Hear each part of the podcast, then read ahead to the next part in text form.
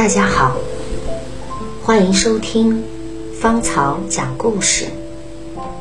今天带来的故事《十三个樟木箱》，作者肖福星。小王太太搬进我们大院，时间已经很晚，大约是一九六零年的那个秋天。那时，我刚从小学考入中学。那天正在上课，没有见到小王太太搬进大院时的样子。据说很堂皇，来了一挂红棕大马拉的大马车，车上一色的樟木箱。有街坊仔细数了数，一共搬进屋里十三个箱子。家伙，这么珍贵的箱子，里面得装多少值钱的玩意儿啊！一连好几天，小王太太和他的十三个樟木箱，成了大院街坊们茶余饭后的话题。小王太太住在我们大院前院一间倒座房里。照他那十三个樟木箱合计，这么有钱的主儿，不应该住这样的房子。在老北京，倒座房一般都是南房。老话说，有钱不住中南房，更何况这样的倒座房，一般都是下人住的，要不。就是存放东西的仓库，或者做饭的厨房。不过，这间房子很大，小王太太挺满意。过了很久以后，我才知道，那时候小王太太急于搬家，冷手抓个热馒头，也就顾不上许多了。小王太太。住进这间倒座房里，平常很少出来。他请了一个三十来岁的保姆，不在这住，只管买菜做饭。那个保姆很能干，也任劳任怨，见人就笑，低眉顺眼的，很有人缘。街坊爱和他说话，很多。都是关于小王太太的事，都是在和保姆东一榔头西一棒子的聊天当中知晓的。我第一次见到小王太太，是她搬进来一年多以后的事情了。春天到了，她难得出来晒晒太阳。那天，她穿着件绛紫色的。夹气袍虽然宽松，依然显得身材婀娜多姿。看样子有四十多岁，算是徐娘半老，风韵犹存。他扫了我一眼，没搭理我，只是折下屋前一枝刚开的红山桃花，就转身回屋了。看到他的真容，想起街坊们私底下的议论，说他从小是个孤儿，以前一直给人家做丫鬟。因为人长得俊俏，每做一回丫鬟，最后都被主人收做了偏房。主人都比他大好多，主人一死，大太太不容他，他便被扫地出门了。这样的命运轮回在他的身上，一晃便从十几岁到了四十多岁。看到他如今这副样子，哪一点能够透露出岁月与命运的痕迹呢？那一年，全国正在闹饥荒，家家粮食都不够吃，很多有钱人家的保姆。都被辞退了，唯独小王太太的保姆还留着。这时候，小王太太织起毛衣来了。她这样一个一切事情靠保姆伺候的主，居然自己动手干活，而且都是给别人织的毛衣。要挣这一点工钱，维持自己的日子和给保姆的月钱，街坊们都不由得一面赞叹小王太太这个人挺仁义，一面又禁不住疑惑重重。这小王太太那么有钱，至于自己去织毛衣赚钱吗？有街坊问保姆说：“小王太太。”不是有那十三个樟木箱子吗？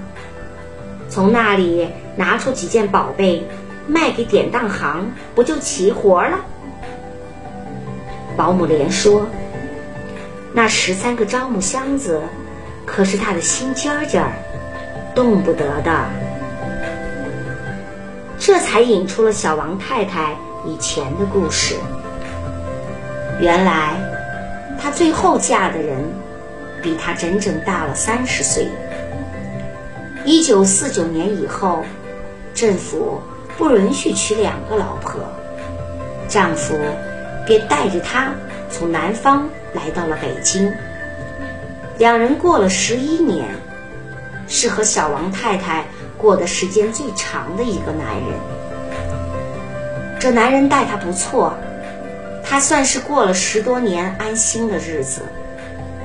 不过，再怎么不错，那男人毕竟比她大了三十岁。一病不起的时候，知道自己的日子不多了，指着家里的十三个装满东西的樟木箱，对他说：“把这些箱子拿走过自己的日子。箱子里的东西都很值钱，能帮助你。”过下半生的男人死后，小王太太想起以前每一次自己轮回的命运，不敢久留，赶紧搬走这十三个樟木箱，饥不择食的找个地方就搬家。小王太太视这十三个樟木箱为命，那是这个男人留给她的一份情。也是，这么多年，先给人家当丫鬟，再给人家当小老婆，颠沛流离，总也跳不出这个命定的圈子。好不容易碰上一个好人，当然会让小王太太绞心绞肺。街坊们忍不住感叹：小王太太。这种重情重义的人实在是难找，连小王太太自己也没有料到，她的毛衣织出了名。这主要是她织的毛衣手工好，花样新鲜。小王太太的花样是年轻时候在香港当丫鬟时学的，多年不用，不想，却派上了用场。那时候，港货哪里见得到？当然新鲜。口口相传的口碑，让当时王府井百货大楼都派人打听，亲自找上门来，请小王太太给他们织毛衣。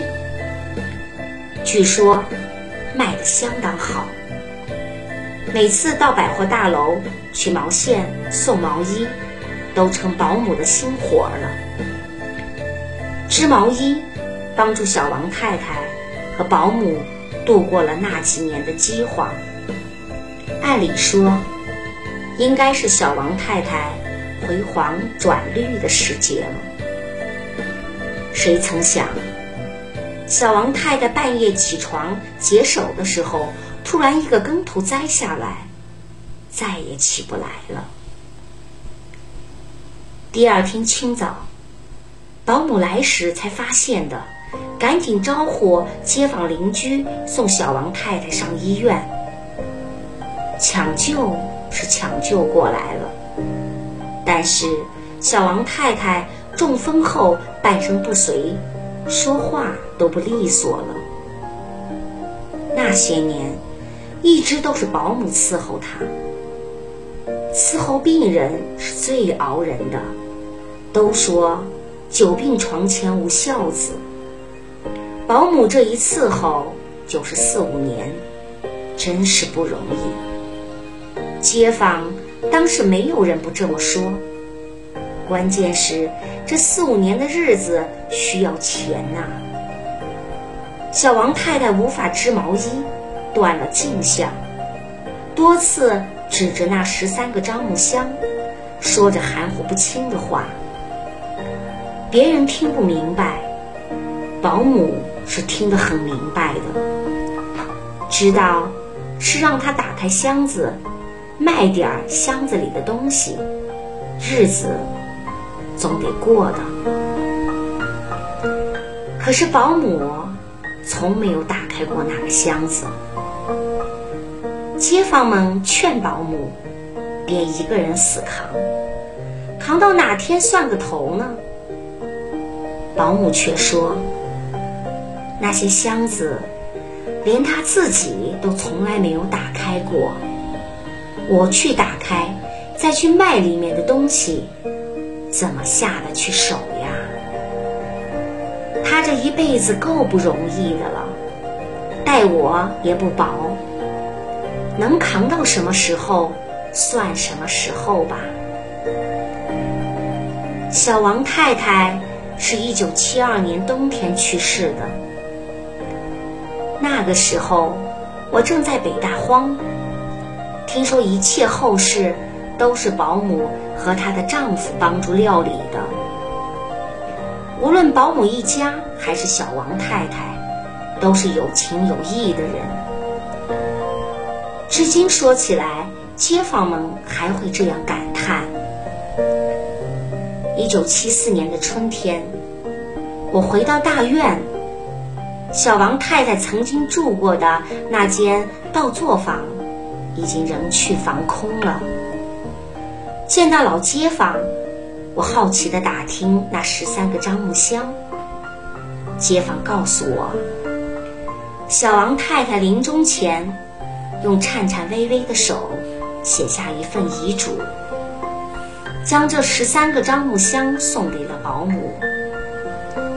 我问：后来打开箱子，知道里面藏着什么宝贝吗？街坊们。对我撇撇嘴，什么宝贝呀，都是些旧书，让保姆卖给收废品的，没卖几个钱。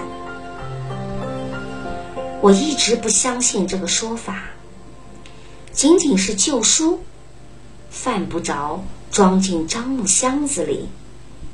也许是保姆不愿意说出箱子里面藏的是什么东西。免得露富，招人嫉妒。我想，如果真是旧书，应该是老版本，明版或是清版，也说不定呢。